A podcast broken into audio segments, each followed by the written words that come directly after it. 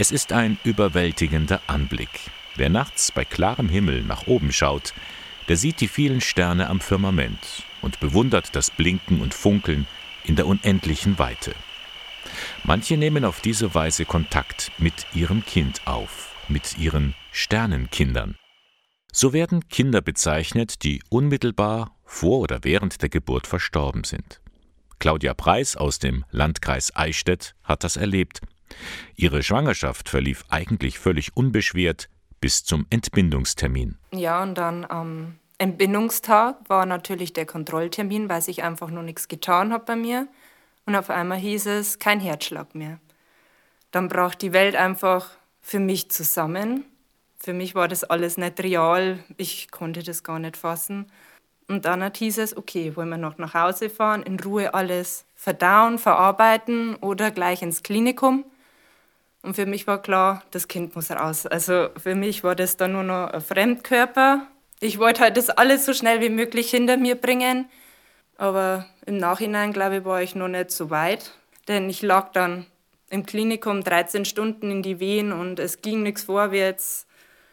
Und am Schluss endete alles im Kaiserschnitt leider Gottes. Es ist mit das Schlimmste, was eine Mutter erleben kann, ein totes Kind zur Welt bringen. Für die Eltern steht auf einmal die Welt still. Ihren Phil werden sie niemals aufwachsen sehen. Im Klinikum bekommen sie Hilfe, medizinisch wie psychologisch, doch die eigentliche Verarbeitung beginnt später. Richtig klar ist es erst geworden, wie man nach Hause gegangen ist und das leere Kinderzimmer gesehen hat. Dann ging die Verarbeitung erst richtig los. Dann kam für uns ziemlich schnell der Alltag wieder. Ich bin dann auch wieder nach dem Mutterschutz ziemlich schnell wieder arbeiten gegangen. Und was uns auch ganz viel geholfen hat, war eben die Selbsthilfegruppe. In der Selbsthilfegruppe des Ingolstädter Hospizvereins lernt sie Conny Oberhofer kennen. Ja, die Conny Oberhofer, die vielen von Ihnen bekannt sein dürfte als Moderatorin bei Radio In. Auch für sie hat sich von einer Sekunde auf die andere das Leben verändert. In ihrem Fall war wegen innerer Blutungen sogar das eigene Leben in Gefahr. Sie musste schnell in den OP. Natürlich ist es eine Schreckensnachricht, wenn man erfährt, dein Kind ist tot, das wird jetzt tot zur Welt gebracht. Aber du weißt ja auch nicht, wie geht es jetzt mit dir weiter. Wir hatten ja schon einen Sohn zu Hause mit, ähm, ja, der wurde dann vier ein paar Tage drauf.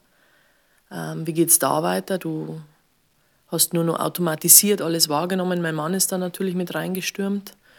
Und ähm, wir wussten nicht, wie es ausgeht. Und da habe ich mich erst einmal verabschiedet ja, von meinem Mann und habe ihm noch ein paar gute Ratschläge mit auf den Weg gegeben, äh, was er bei der Erziehung unseres Großen bitte alles bedenken sollte. Heute geht es ihr gut, aber der kleine Louis fehlt. Dennoch bleibt er Teil der Familie, auch für den älteren Bruder. Das war auch schwierig, das natürlich am Kind zu vermitteln, das bisher mit dem Thema Tod überhaupt nicht konfrontiert war. Und plötzlich äh, geht er mit uns an den Friedhof und bemalt Steine, die er sein Bruder an den Grabstein legt. Da muss man viel erklären, viel drüber reden. Da wird viel geweint. Da wird aber einmal gelächelt, äh, wenn so ein Vierjähriger dir erklärt, wie er sich seinen Engelsbruder vorstellt. Ja, natürlich, es ist das Kind, das du nicht in den Armen halten kannst. Also ich hatte eins an der Hand und eins im Himmel.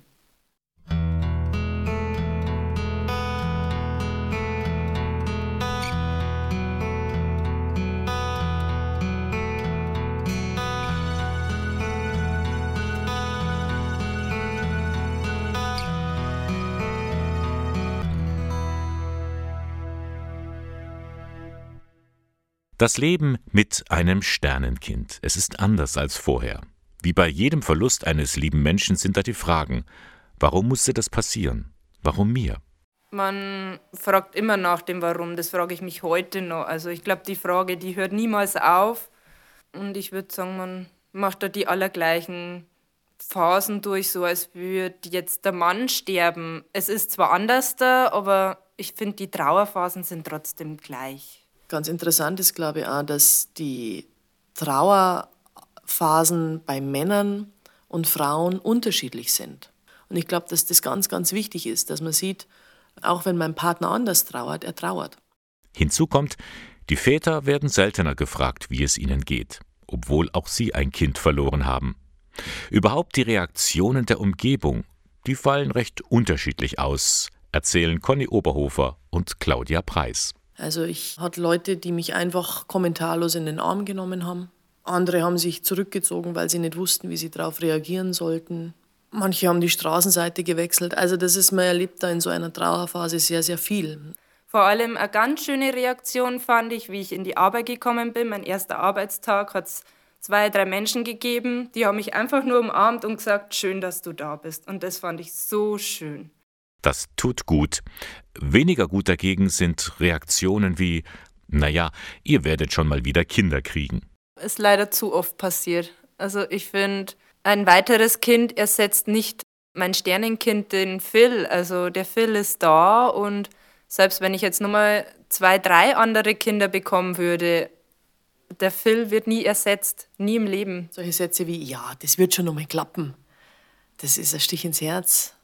Oder, also, da wir ja schon einen Sohn hatten, ich weiß gar nicht, wie oft ich gehört habe, ja, aber der Große, dem geht's gut, gell? Aber mit dem ist nichts, gell? Habt's ja nur eins. Da stehst du einfach nur da und bist noch höflich in deiner, in deiner Reaktion, aber schlussendlich möchtest du daran zerbrechen. Wenn man nicht weiß, was man in einem solchen Fall sagen soll, wenn die eigene Hilflosigkeit zu groß ist, dann ist wenig schon viel. Eine Umarmung hilft immer. Da muss man nicht viel sagen. Oder wenn man, wenn man wirklich Ängste hat, dann vielleicht gar nichts sagen. Einfach nur zuhören. Zuhören ist ganz wichtig, finde ich. Und wenn man nur da sitzt und nichts sagt, hilft das schon.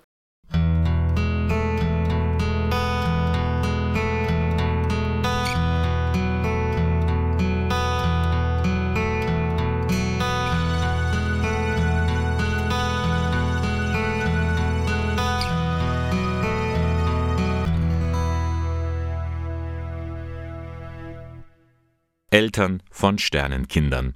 Für Claudia Preis und Conny Oberhofer ist die Trauer nach wie vor da, aber sie können mit ihr umgehen.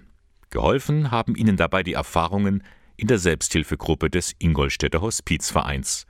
Im Klinikum wurden sie auf das Angebot aufmerksam gemacht. Es war für mich ein unglaublicher Gewinn, weil du dich mit Gleichgesinnten austauschen konntest. In dieser Gruppe wusste jeder, wenn auch jeder unterschiedliche Geschichten hatte, wie das Kind gestorben ist, warum es gestorben ist. Aber man hatte den gleichen Schmerz. Doch Conny Oberhofer gibt auch zu, darüber mit anderen zu sprechen, das ist ihr anfangs nicht leicht gefallen. Für mich war es ein Stück weit Überwindung, weil ich sehr, ich möchte sagen, schon eine starke Person bin, aber einfach gemerkt habe, ich, ich komme hier nicht weiter. Und sich da selbst ein bisschen in sich reinzuhorchen, und zu merken, ja, jetzt wird schon Hilfe gut tun, das ist schon ein Schritt. Ja. Aber ich bin froh, dass wir das gemacht haben. Und mein Mann ist dann auch mitgekommen. Der war anfangs ein bisschen zögerlich, aber auch der hat es als absoluten Gewinn empfunden. Mit Freunden und Verwandten über die eigene Geschichte reden, das ist gut.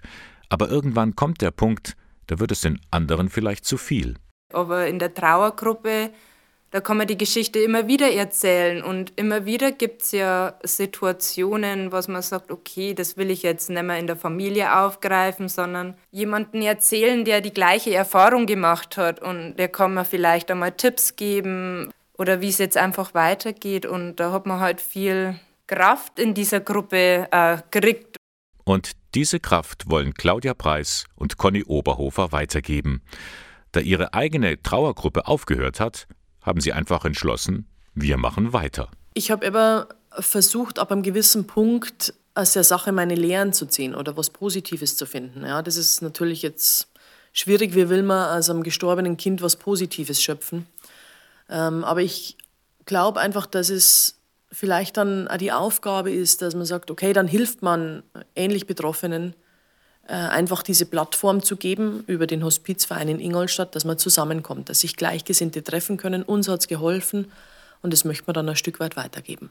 Beim Hospizverein haben sie damit offene Türen eingerannt, erzählt Koordinatorin Yvonne Braun. Wir können den geschützten Raum einfach bieten für diese Selbsthilfegruppe. Wir bieten mehrere Trauergruppen an und dadurch sind die Sternenkinder immer gefragt. Also wir kriegen Anrufe von den Kliniken im Umfeld, ob wir diese Gruppe anbieten.